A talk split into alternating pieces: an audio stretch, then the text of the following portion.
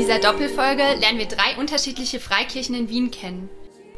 In Teil 1 haben wir uns mit den hippen Kirchen Hillsong und ICF beschäftigt. Wir haben zwei Gottesdienste besucht, einen live und einen online. Wir sind so froh, dass du hier bist, gell, Church? Schreib etwas in den Chat, wenn ihr äh, mit mir seid. Danke, Vater, dass wir Das war früher ein, ein Club, ein ganz übler Laden eigentlich. Vom Club zur Kirche. Genau, vom Club zur Kirche. ist. Und dann glaube ich grundsätzlich, der Mensch glaubt an Gott und sucht einen Zugang, wie er Gott erleben kann. Der Freikirchenexperte Christian Feichtinger hat uns erklärt, was man überhaupt unter Freikirchen versteht. Das heißt, ich habe Freikirchen, die fast schon biblisch fundamentalistisch agieren. Ich habe Freikirchen, die sehr liberalen, offenen Zugang zur Kirche haben. Und ich habe Freikirchen, so Celebration Churches mit, mit Band, mit äh, Sound und Vision, mit emotionalen, ekstatischen Erfahrungen. Ja, da sind diese Formen sicher für viele ansprechender als jetzt die, die etablierten Gottesdienstformen in der katholischen oder evangelischen Kirche. Und wir haben mit Lisa gesprochen, die früher Mitglied in einer Freikirche war, diese dann aber aufgrund ihrer homosexuellen Beziehung verlassen musste. Und ihr habt eure Beziehung beendet für euren Glauben. Ja. Weil ähm, das ist äh, diese Freikirchen, wie gesagt, moralischer Kodex, der da auch mit einhergeht und da gehört auch dazu, dass äh, ein homosexueller Lebensstil, also Partnerschaften, die gleichgeschlechtlich sind, nicht akzeptiert werden im Sinne von, dass man sagt, ähm, ich finde das gut und ich gehe dem nach. Wir haben erfahren, wie bereichernd so eine Glaubensgemeinschaft sein kann, aber auch, welche konservativen Weltanschauungen manche Freikirchen vertreten, die man auf den ersten Blick vielleicht gar nicht so erkennt. Menschen wollen Klarheit. Weil wenn die Kirche und das Christentum es in ein christliches Land das nicht ausfüllt, dann werden es die Rechten oder die Linken oder irgendwer wird dieses Vakuum füllen und mit den Leuten sagen, wohin es geht.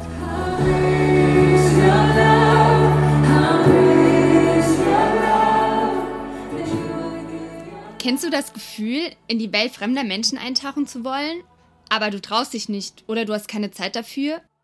Wir nehmen dich mit an ungewöhnliche Orte in Wien, zu außergewöhnlichen Menschen und zu Themen, über die zu sprechen es oft schwerfällt. Wir lernen Menschen kennen, die ganz anders leben als wir, die unsere Stadt prägen, weil sie so sind, wie sie sind. Du wirst mit uns auf Entdeckungsreise gehen und deine eigene Bubble verlassen. Hallo, ich bin Jana, ich bin Journalistin und Fotografin. Ich bin Yogi, ich bin Journalistin und Soziologin. Gemeinsam machen wir Inselmilieu, den ersten Wiener Reportage-Podcast, den du dir nicht nur anhören, sondern auch ansehen kannst. Die Fotoreportage zu dieser Folge findest du auf unserer Website unter www.inselmilieu-reportage.at. Du kannst also parallel zum Podcast hören die Fotos ansehen. Nach und nach zeigen wir dir die Fotos auch auf unserer Facebook- und unserer Instagram-Seite. Inselmilieu. Der Reportage-Podcast in Bildern. Wir befinden uns jetzt mitten im Gespräch mit René.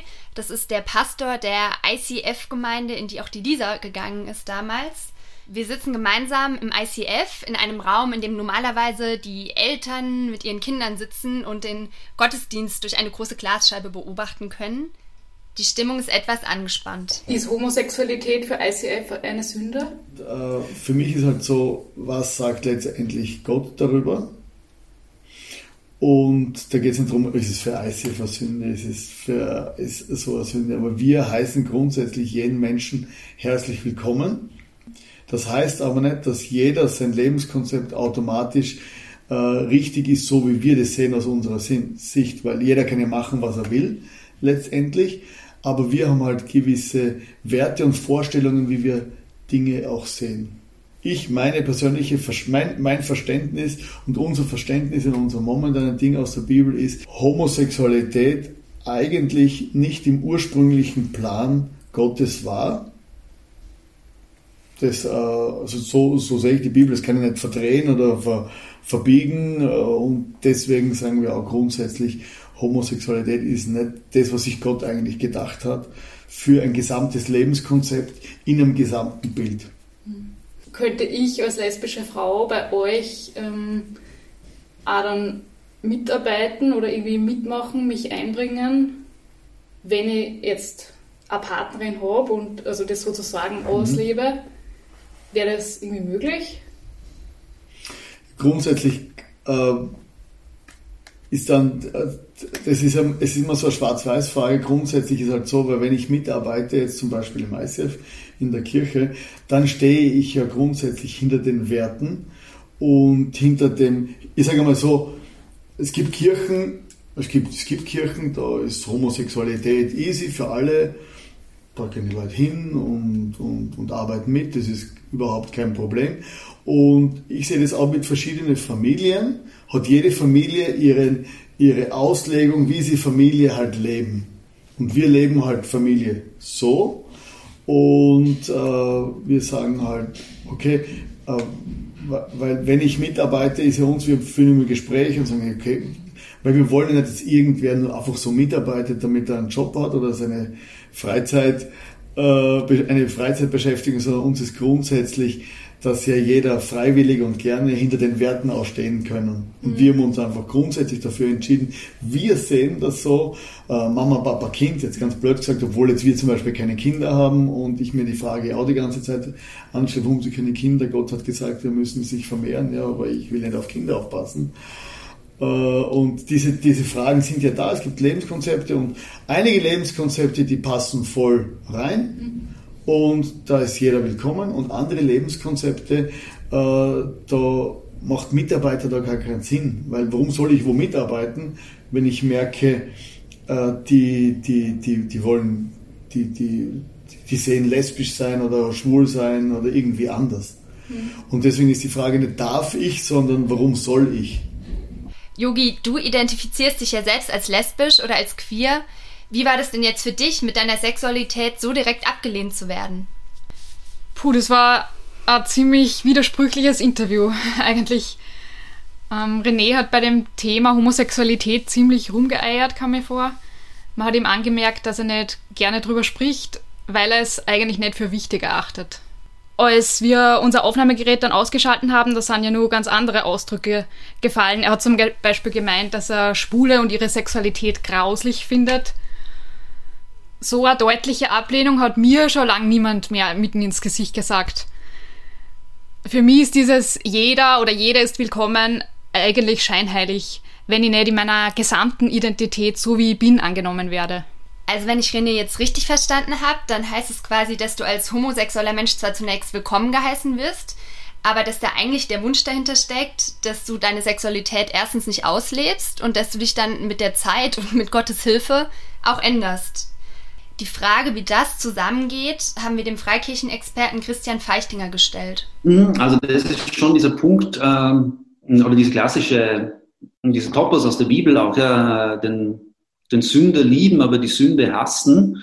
Den habe ich eh nichts, den liebe ich, der ist sozusagen, aber das, was er tut, ist falsch und ich werde das, was er tut, sozusagen immer auch bekämpfen und kann gleichzeitig aber trotzdem sagen, ich liebe diesen Menschen oder ich, ich, der Mensch selber ist ja, ist ja gut, aber er muss gegen das, was er tut, sozusagen, muss mit dem aufhören oder er muss, er darf das nicht mehr tun. Ja? Also und dadurch kriege ich das, diesen Double Bind irgendwie auch hinzusagen, dass, wenn man jetzt das Beispiel der Homosexualität nimmt, dass du als Mensch homosexuell bist, kein Problem, du bist angenommen in unserer Kirche, aber du darfst das nicht tun.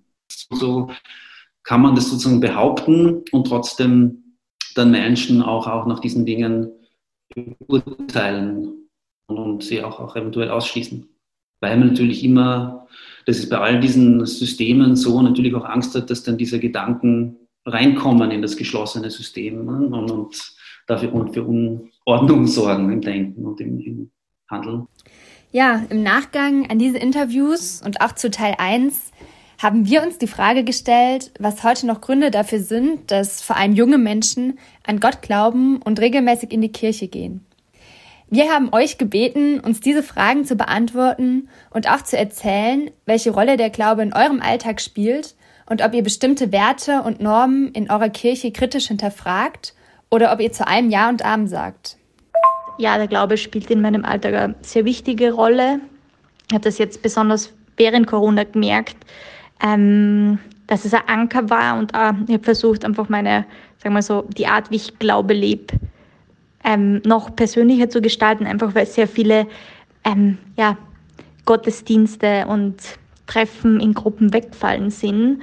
Und das war für mich eine spannende Entdeckungsreise, wie viel mir der Glaube persönlich im Gebet oder auch, ich mache so Dinge wie, ich meditiere über Psalmen und über gewisse ähm, vorformulierte Gebete, genau, wie viel mir das einfach gibt und wie gut das wirklich meiner Seele tut. Also ich spüre das wirklich, dass ich ganz anders in den Tag starte, wenn ich das, sagen wir mal so, mit ähm, einer bewussten Ausrichtung mache.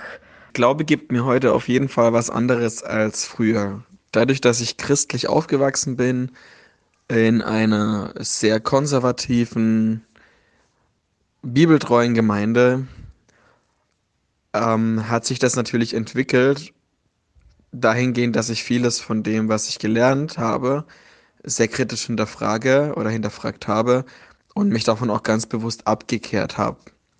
Glaube spielt nicht mehr so eine ganz krasse Rolle wie früher in meinem Leben, sondern für mich ist mein Glaube manchmal auch einfach ein schönes Hintergrundsrauschen, wo ich denke und hoffe, dass Gott da ist.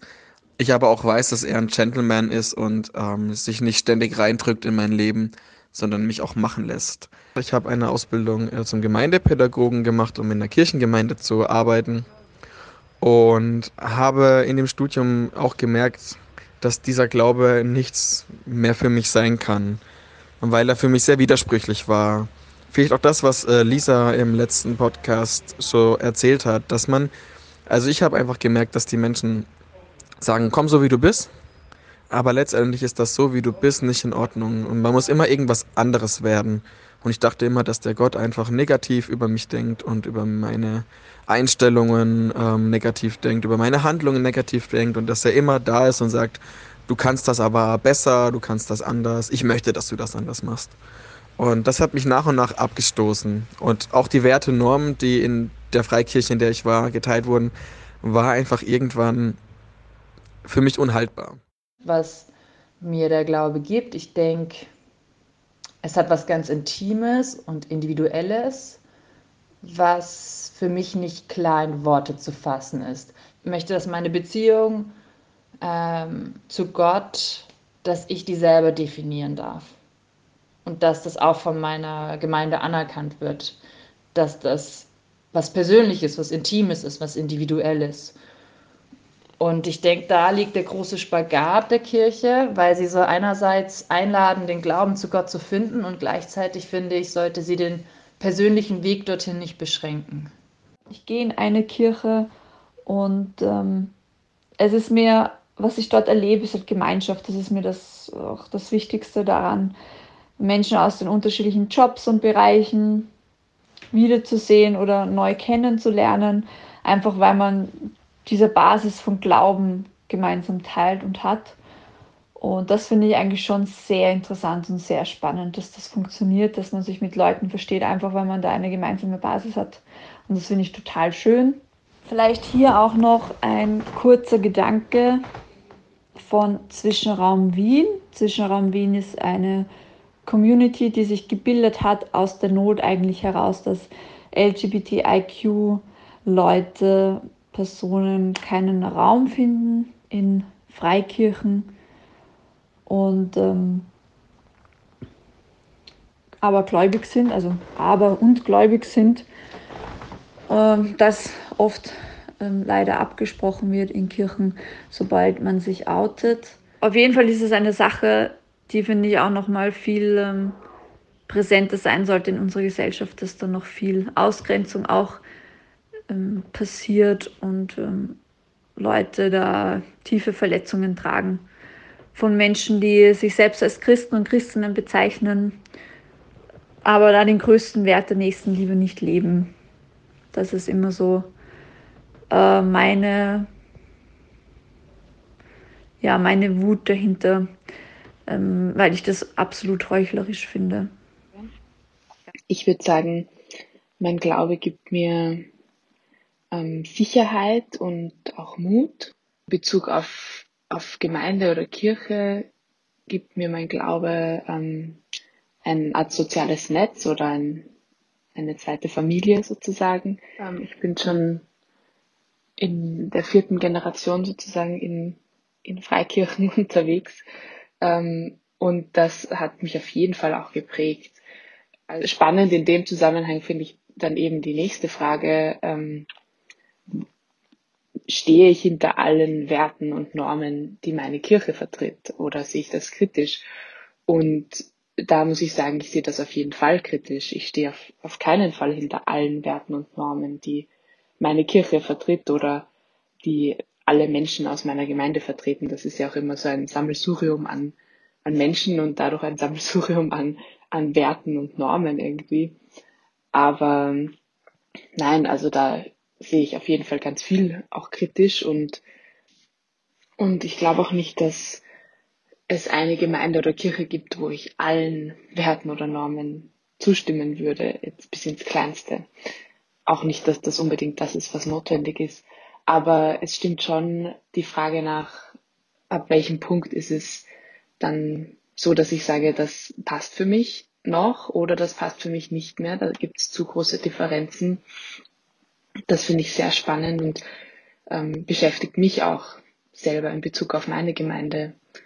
Wo, wo ist die Differenz einfach zu groß oder wo kann ich auch nicht mehr mit, auch wenn ich eben durch diese persönliche Beziehung mich schon sehr stark an, an die Menschen in meiner Gemeinde gebunden fühle, einfach weil die mir wichtig sind und ich eben das ein bisschen wie Familie erlebe. Das, was ich glaube ich an unserer Freikirchenbubble so besonders finde, ist, dass du einerseits eine echt tiefe, gute Gemeinschaft hast ähm, und andererseits aber auch irgendwie mit Leuten zusammenkommst, die eben gerade anderer Meinung sind wie du in ganz, ganz vielen so lebenstechnischen Aspekten. Ja, und ich habe noch mal so ein bisschen drüber nachgedacht. Also weißt du, warum, warum halte ich mich auf in so einer Bubble, wenn ich da selber ganz, ganz vieles kritisiere? Aber ich glaube einerseits dieser Gemeinschaftsaspekt, also dass ich so das Gefühl habe, boah, da sind echt so meine tiefsten Freundschaften kommen aus diesen Bubbles raus, aber dass ich da aus dieser Bubble raus, aber dass ich da auch noch mal ganz viel Kontakt habe zu Leuten, die eigentlich sonst in keiner einzigen Bubble mit mir drin wären. Ähm, also die Normen und Werte von Gemeinden, ja, also von meiner Gemeinde, ich glaube, oder auch insgesamt von Gemeinden, was mir mittlerweile am wichtigsten ist, ist, dass, ähm, dass Authentizität gelebt wird. Das heißt, dass das, was von vorne gepredigt wird, auch um, umgesetzt wird und ähm, dass wenn man zum Beispiel sagt, dass alle willkommen sind, ähm, und alle hier einen Platz haben und irgendwie groß vorne steht, willkommen zu Hause, dann sollte das auch wirklich der Fall sein und nicht nur ein schöner Spruch, äh, den man auf irgendwie in Hand, äh, Handlettering irgendwo draufschreibt, also oder als Wand, Wandtattoo wohin klebt, sondern dass es wirklich ähm, gelebt wird und das ist mir sehr wichtig ähm, bei Gemeinden. Und gleichzeitig gibt es einfach unterschiedliche Werte, die ähm, ich auch aus meinem Glauben heraus leben möchte in meinem Alltag, wie zum Beispiel Großzügigkeit, dass ich ganz praktisch einen Teil meines Gehalts monatlich spende. Ähm, solche Sachen, also ganz praktische Dinge, genau, das gehört für mich zu gelebten Glauben. Hallo, Wolfgang hier. Ich möchte gerne auf eure vier Fragen antworten. Also der Glaube an Gott ist für mich grundsätzlich nicht notwendig, um ein glückliches Leben zu führen. Das würde aus meiner Sicht dem freien Willen widersprechen, den Gott uns geschenkt hat. Äh, aber glauben zu können ist für mich wie ein Bonus, ähm, ein kostbares, unerschöpfliches und überraschendes Geschenk, wofür ich wirklich dankbar bin.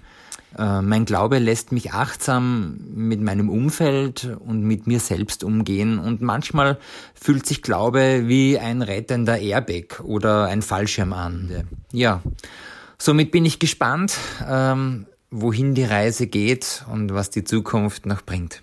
Danke.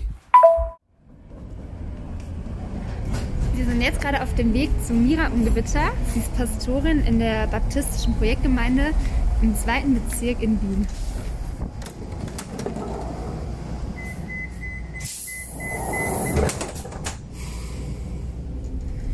Ja, ich kenne die Mira noch nicht persönlich, eigentlich nur von Instagram. Und habe dann mitbekommen, dass sie gerne surft und mit ihrem VW-Bus in Europa herumfährt. bin schon recht gespannt, weil, sie, weil ich mir so eine Pastorin überhaupt nicht vorgestellt hätte. Stimmt, ja. Ja, und sie ist ja nicht nur coole Surferin, sondern auch studierte Theologin, die mit ihren progressiv-theologischen Haltungen oft aneckt in dieser Freikirchenszene und da schon auch eine Gegenposition einnimmt zu anderen Akteuren. Und ich bin besonders gespannt, ob sie heute ihr Pastorinnen-Outfit trägt. Ähm, das ist äh, Collarhemd, nennt man das. Ein schwarzes Hemd mit einem weißen Kragenausschnitt. Sieht ziemlich cool aus, finde ich. Vorgangsstraße. Umsteigen zu 11a. So, davor, glaube ich. Ah, Da steht eh hier VW-Bus schon, oder? Ja. Ich sehe schon da. Wollt ihr einen Kaffee oder ein Wasser oder eine Limo oder sowas? Ähm, Wasser gern. Ja. Was war das vorher? Ursprünglich war das Ganze ein Hotel und das hier war der Ballsaal oder Vergnügungsraum des Hotels. Also hier konnte getanzt werden, hier gab es wohl aber auch so ein bisschen Casino-Betrieb und ähm, das war dann nach dem Zweiten Weltkrieg, war das eine Zeit lang eine Kantine, ich glaube für Siemens, so eine Essensausgabe. Und dann wurde das von einem Holzwarenlager übernommen und da haben wir es auch übernommen. Also als ich das erste Mal hier reingekommen bin, war das quasi eine Lagerhalle für Holzgegenstände, also Holzschaukeln, Holzpferdchen, Kochlöffel. Äh, also das war alles äh, zu, zugestellt ja, so viel erstmal vielleicht zu den ähm, Räumlichkeiten. Und gerade sieht man es halt noch irgendwie mit Corona sind die ähm, äh, Stühle halt noch auseinandergestellt und dann gibt's die, äh, die Single-Stühle die, und die Paar- und Familienstuhlreihen, äh, schön Stigma, ole ole. Und ähm, ja, die, die hochgelobte äh, Bierkistenkanzel, äh, die dann... Nee, nee, nee, das ist jetzt, das ist jetzt nur so zusammengebaut, weil dazwischen noch irgendwie so Plexiglasscheiben sind. Deshalb ist die Konstruktion jetzt noch ein bisschen komischer. Und wir haben für ein Straßenfest in der Krummgasse haben wir letztens alle Lemonade-Kisten rübergefahren. Und jetzt sind es gerade Heineken-Kisten, äh, die da, äh, die, die jetzt gerade äh, die, die Kanzel bilden, ja. Ich stehe dann einfach dahinter. Das ist ja das Mikro. Da liegt dann mein Text und äh, dann kann ich hier stehen und äh, vortragen. Genau. Die Baptisten, das wissen ganz viele Leute nicht, sind die größte protestantische Konfession. Also Christen sind alle, dann gibt es, sagen wir, die große Gruppe katholisch, die große Gruppe Protestanten und innerhalb der Protestanten, da gibt es dann wieder diese ganzen Untergruppierungen eben auch und dazu gehören die ähm, Baptisten. Und Baptist kommt vom Griechischen, heißt untertauchen. Auch das ist heute noch Praxis, dass man so die Leute einmal ganz untertaucht und hoch und vielleicht hat der eine oder andere schon mal in irgendeinem Wasser so eine komische Gruppe gesehen an einem äh, Sonntag mit weißen Gewändern. Äh, Im Sommer machen wir das immer noch ganz gern draußen.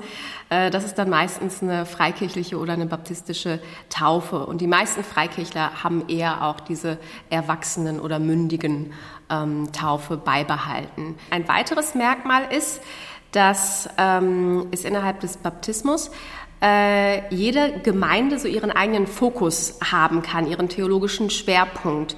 Das ist dann wiederum sehr häufig mit Geschichte, Orten, ähm, also Historie auch verbunden und auch den Kulturen, wo man herkommt. Und äh, deshalb gibt es eine riesige bunte Mischung von Ultra, um halt so bei Containerbegriffen zu bleiben, konservativ. Das sind immer die, die man so im Fernsehen sieht, mit dem irgendwie Gott heißt Schule Plakate irgendwo in Amerika und bewaffnet bis unter die Zähne bis hin zu ultraprogressiv äh, Bürgerrechtsbewegungsikonen wie Martin Luther King, Mahalia Jackson, Aretha Franklin ähm, gehören genauso zum baptistischen Spektrum mit dazu. Ebenfalls der Mann von Hillary Clinton, ich glaube Hillary Clinton selber nicht. Wir haben dieses hierarchische System nicht.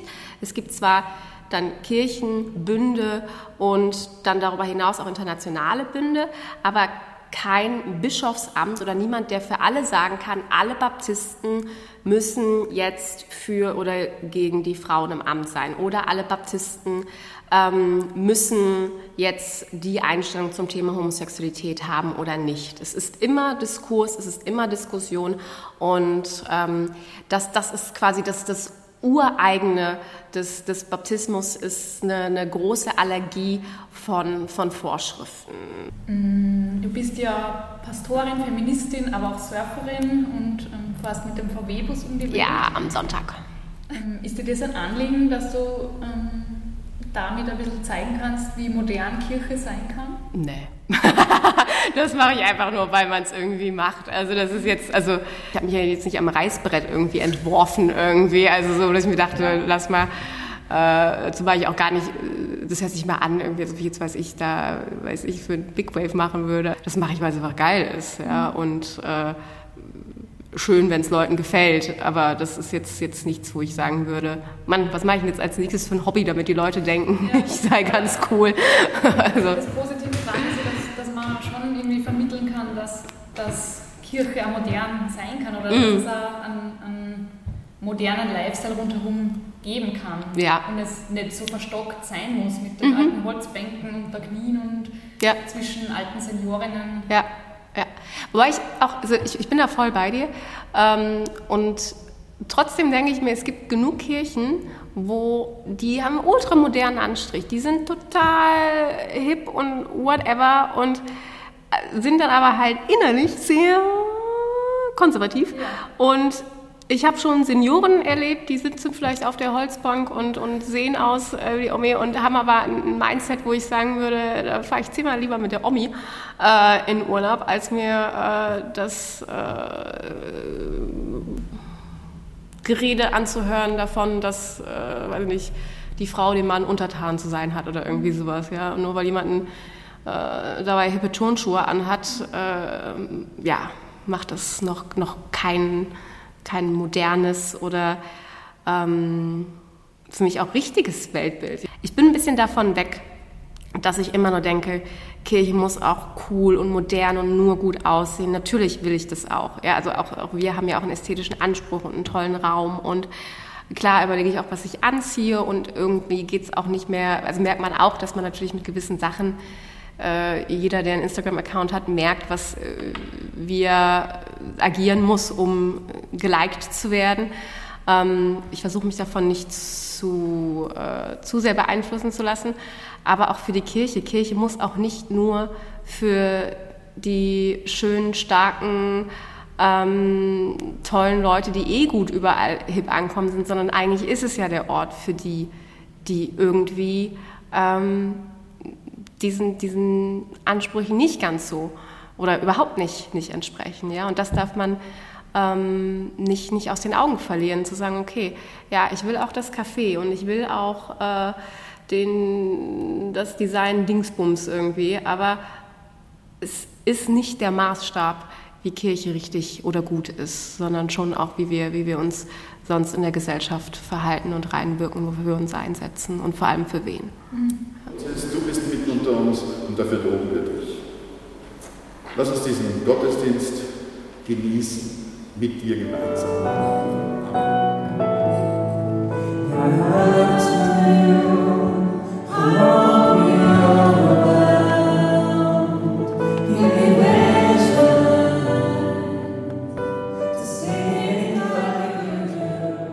Der Gottesdienst sieht so aus, es gibt immer einen Mensch, der so durch den Gottesdienst durchführt. Und dann gibt es Musik, dann auch eher in so Blöcken. Das ist dann auch diese modernere Worship-Musik, äh, also Lobpreis zu Deutsch. Und dann halt mit so an den Beamern sind dann die Songtexte.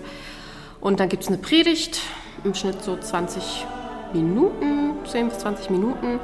Ähm, ich bemühe mich immer thematisch natürlich irgendwie anzuknüpfen an das, was uns auch beschäftigt als Menschen in der Gesellschaft. Und dann äh, nochmal Musik und danach gibt es Bier.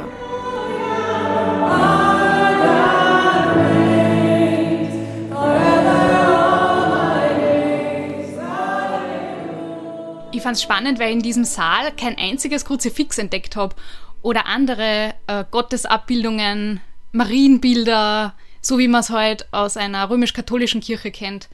Im Gottesdienst, den wir besucht haben, habe ich ja sehr wenig Rituale erkannt, wie zum Beispiel eine Hostienausgabe oder dieses Aufstehen und wieder Niedersetzen.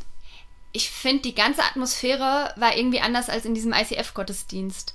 Es war irgendwie weniger perfekt, so ein bisschen improvisierter. Und ich meine, allein, dass dieser Ballsaal äh, eine kleine Baustelle ist, hat schon so einen ganz anderen Eindruck gemacht.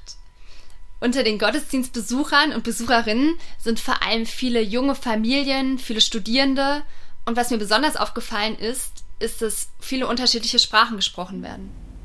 Warum denkst du, dass in äh, Kirchen wie ICF und Hillsong ähm, immer mehr Zulauf finden und immer größer werden, obwohl die Werte so konservativ sind? Äh, also ich glaube, dass einfach auch ein Großteil Leute manchmal auch einfach hingeht und sich denkt, weißt du was, ich habe die Musik, ich habe das Erlebnis und äh, bei ein paar Sachen mache ich auch ein Häkchen hinter und dann interessiert mich das nicht groß. Also das ist jetzt vielleicht nicht das Kern, äh, der Kerngrund. Und das andere ist, dass es, glaube ich, für Leute aber auch einfach äh, auch in einer pluralistischen Gesellschaft, in der man irgendwie ja ständig, auch ich hier so rumeier und immer sage, das ist alles komplex und das ist schwierig, das ja auch mal gut tut, wenn dir einer sagt, das ist richtig und das ist falsch. So, cool, dann muss ich mir nicht weiter darüber Gedanken machen. Das meine ich mit dieser Attraktivität von Schubladen, der Attraktivität von Sachen, die ich einordnen kann. Das gibt mir als Mensch ja auch eine Sicherheit, ja. Und das ist ja, ist ja schön, wenn alles außer Frage steht. Und dann kommt noch irgendwie nette Leute, äh, auch geliebt, angenommen fühlen. Da auch ein bisschen die Frage von Identity und Boundary Marker wenn die Leute sagen, hey, du bist, gehörst jetzt aber zu den Auserwählten, in welcher Form auch immer, also jetzt nicht gilt für alles, fühlt sich ja gut an. Ja? Und äh, das, das ist, glaube ich, schon was, ähm, was ja auch wirklich schön und gut ist, was ich auch gar nicht kritisieren wollen würde. Was ich schlimm finde, sind eben so äh, dieses moderne äh, daherkommen und dann einfach diese uralten Rollenbilder. Und vor allem, es sind ja nicht mal biblische Rollenbilder, es sind ja es ist ja das, das, äh, der Traum der 50er Jahre Dr. Oetker-Werbung, den sie da irgendwie leben. Also diese christliche Kleinfamilie, die propagiert wird, äh, wo jeder Pastor als erstes mal sagt, wie sein Familienstatus ist und dass er ein äh, Proud Daddy auf seinem Instagram-Account ist. Das ist schön und gut, aber es ist nicht der einzig wahre äh, äh, vorgeschriebene Lebensweg, ja, also und, und hat nichts mit äh, biblischer Sexualethik, by the way, zu tun. Äh, und das finde ich immer ganz schwierig, das, was da einem so zum Teil mitgegeben wird. Und Fragen nach sozialer Gerechtigkeit, nach Geschlechtergerechtigkeit sind ja keine, sie sind ja nicht richtig oder falsch, weil es modern oder unmodern ist, sondern weil es einfach richtig ist, dass man Menschen nicht Gewalt tut oder sie nicht unterdrückt. Ja? Das ist ja, das war auch schon vor 2000 Jahren richtig. Ja? Und äh, das ist für mich die, die, die Frage. Aber für mich sind alle diese, diese Themen, Frauenfrage, Geschlechterfrage grundsätzlich, Homosexualität, ähm, Abtreibung kann man auch mit reinnehmen.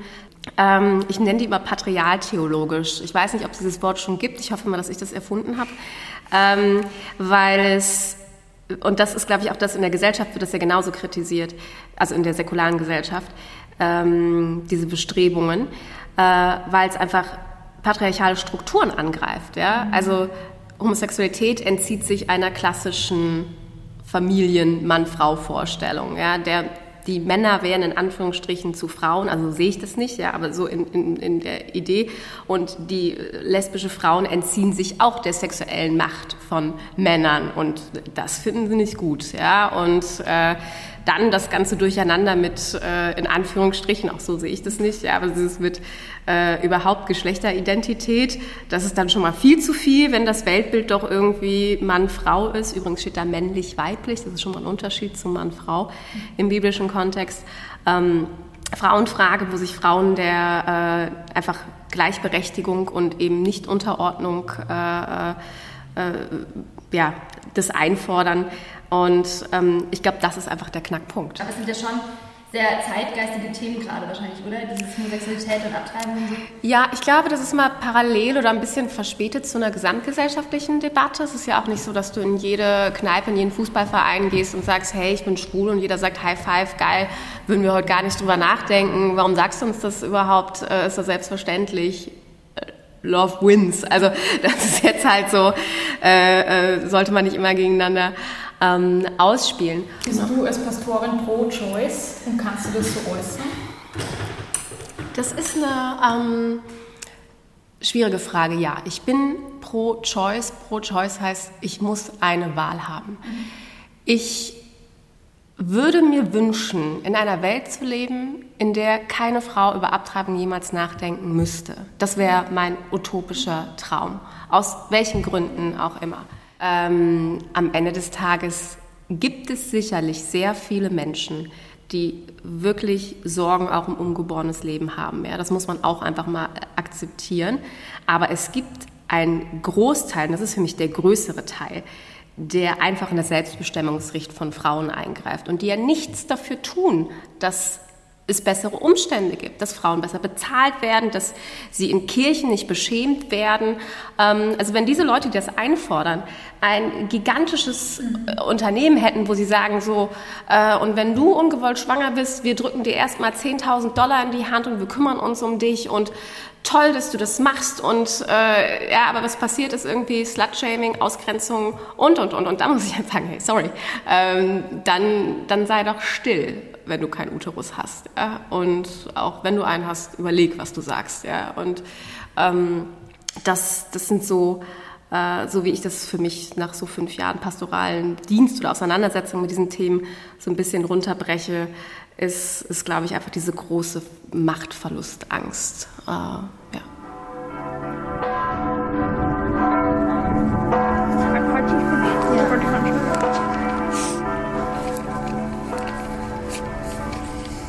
Wir haben uns jetzt bei der Karlskirche getroffen, um nochmal zurückzublicken auf zwei Podcast-Episoden über Freikirchen und zu schauen, was wir uns davon mitgenommen haben.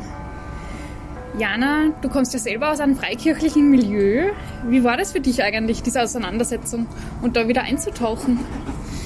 Ja, das war gar nicht so einfach für mich. Also ich habe schon gemerkt, dass ich doch sehr geprägt bin durch meine christliche Erziehung und auch meine Jugend in diesem christlichen Umfeld. Ich habe das jetzt so die letzten Jahre sehr weit von mir weggeschoben und bin auch nicht mehr in die Kirche gegangen. So ein bisschen vielleicht als Trotzreaktion auf all das. Und ja, durch diese Recherchen und auch durch diese Gespräche jetzt, ähm, das hat wieder was in mir angestoßen, dass ich mich damit nochmal auseinandersetze und mir auch bestimmte Fragen einfach nochmal ganz bewusst stelle. Mhm. Ja, wie ist es bei dir? Kannst du besser nachvollziehen, ähm, warum junge Menschen heutzutage an Gott glauben und warum sie in die Kirche gehen? Wir haben unsere WhatsApp-Nachrichten tatsächlich einen ganz guten Einblick gegeben, mhm. ähm, was Glauben bedeuten kann für junge Menschen. Ähm, weil ich hatte das eigentlich überhaupt nicht am Schirm, dass, dass es junge, gläubige Menschen gibt. Es kommt in meiner Lebenswelt im Grunde nicht vor. Und ja, es hat mir einen guten Einblick gegeben, mhm. fand ich ganz spannend. Und die Worship-Songs von ICF und Hillsong, ich bin großer Fan geworden mittlerweile. Ich habe immer neue Lieblingshits. Äh, taugt was sehr. Ja, auch von meinem Glauben. Ich bin natürlich immer noch dieselbe Atheistin, die auch zu Beginn war. Das ändert sich natürlich nicht. Wie war eigentlich das Interview mit der Mira Ungewitter für dich? Ja, das fand ich sehr interessant. Also eine große Erkenntnis für mich war, dass es diese kontroversen Themen ähm, einfach schon immer gab in der kirchlichen Geschichte. Und es waren dann nicht solche Themen wie Abtreibung oder Homosexualität, sondern es war dann so die Frage, ist es eine Sünde, tanzen zu gehen oder Alkohol zu trinken? Was ja also aus der heutigen Sichtweise total absurd ja. ist. Und das macht mir Hoffnung, dass ja in Zukunft auch eben diese Themen wie Abtreibung, Rolle der Frau und Homosexualität nicht mehr ähm, diese kontroversen Themen sind, sondern dass es einfach total normal ist und das nicht mehr hinterfragt wird. Ja, das wäre wünschenswert. Die, die Mira hat mich ziemlich beeindruckt, muss ich sagen, mit ihrer klaren feministischen Haltung und dass sie immer wieder Position bezieht, ganz klar und deutlich. Das finde ich ziemlich cool. Also, und ich finde, sie hat im Interview ziemlich viele Dinge gut auf den Punkt gebracht. Mhm, stimmt. Ich wusste vorher eigentlich ja nichts über Freikirchen. Und ich habe jetzt gelernt, dass es schon ein recht breites Spektrum gibt, von progressiv bis reaktionär. Und dass heute immer nur Menschen wegen ihrer sexuellen Orientierung irgendwo ausgeschlossen werden, auch bei uns in Wien. Das macht mich schon ziemlich wütend und mhm. das finde ich ja absolut überhaupt nicht in Ordnung. Und fundamentalistische Einstellungen, egal aus welcher Richtung, und auch wenn es christlicher Fundamentalismus ist, finde ich halt, geht, geht gar nicht und finde ich schon ziemlich gefährlich. Ja, stimmt. Also da bin ich absolut deiner Meinung. Ich fand es trotzdem schön zu sehen, dass ja durch diese Vielfalt an Freikirchen dass du schon deinen Platz finden kannst, wenn du deinen Glauben ausleben möchtest. Und dass es eben nicht nur diese extrem konservativen Kirchen gibt. Ich glaube trotzdem, dass es total wichtig ist, egal in welche Kirche du gehst, dass du nicht zu allem Ja und Amen sagst, sondern einfach immer wieder Werte und Einstellungen hinterfragst, die dort vermittelt werden. Ja. Voll.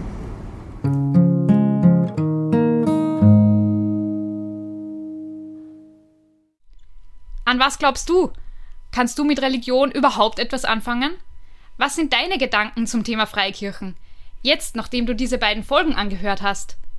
Wir finden es spannend, deine Erfahrungen und Sichtweisen zu hören. Falls dir dieser Podcast gefallen hat, dann unterstütze uns doch gerne mit einer 5-Sterne-Bewertung. Die Fotoreportage zu dieser Folge findest du auf www.inselmilieu-reportage.at. Nach und nach zeigen wir dir dann auch die Bilder auf unseren Social Media Kanälen, auf Facebook und auf Instagram. In unserer nächsten Folge wird es recht persönlich, weil mir das Thema ein echtes Anliegen ist. Wir reden darüber, wie es ist, einen nahen Angehörigen oder eine Angehörige durch Suizid zu verlieren. Weil mir das selber passiert ist. Meine Schwester hat sich das Leben genommen. Ich tausche mich mit Elisabeth aus, die auch davon betroffen ist und wir sprechen darüber, mit welchen Gefühlen und Fragen wir zurückgelassen wurden und auch darüber, wie du vielleicht auf Hinterbliebene zugehen kannst. Inselmilieu Der Reportage-Podcast in Bildern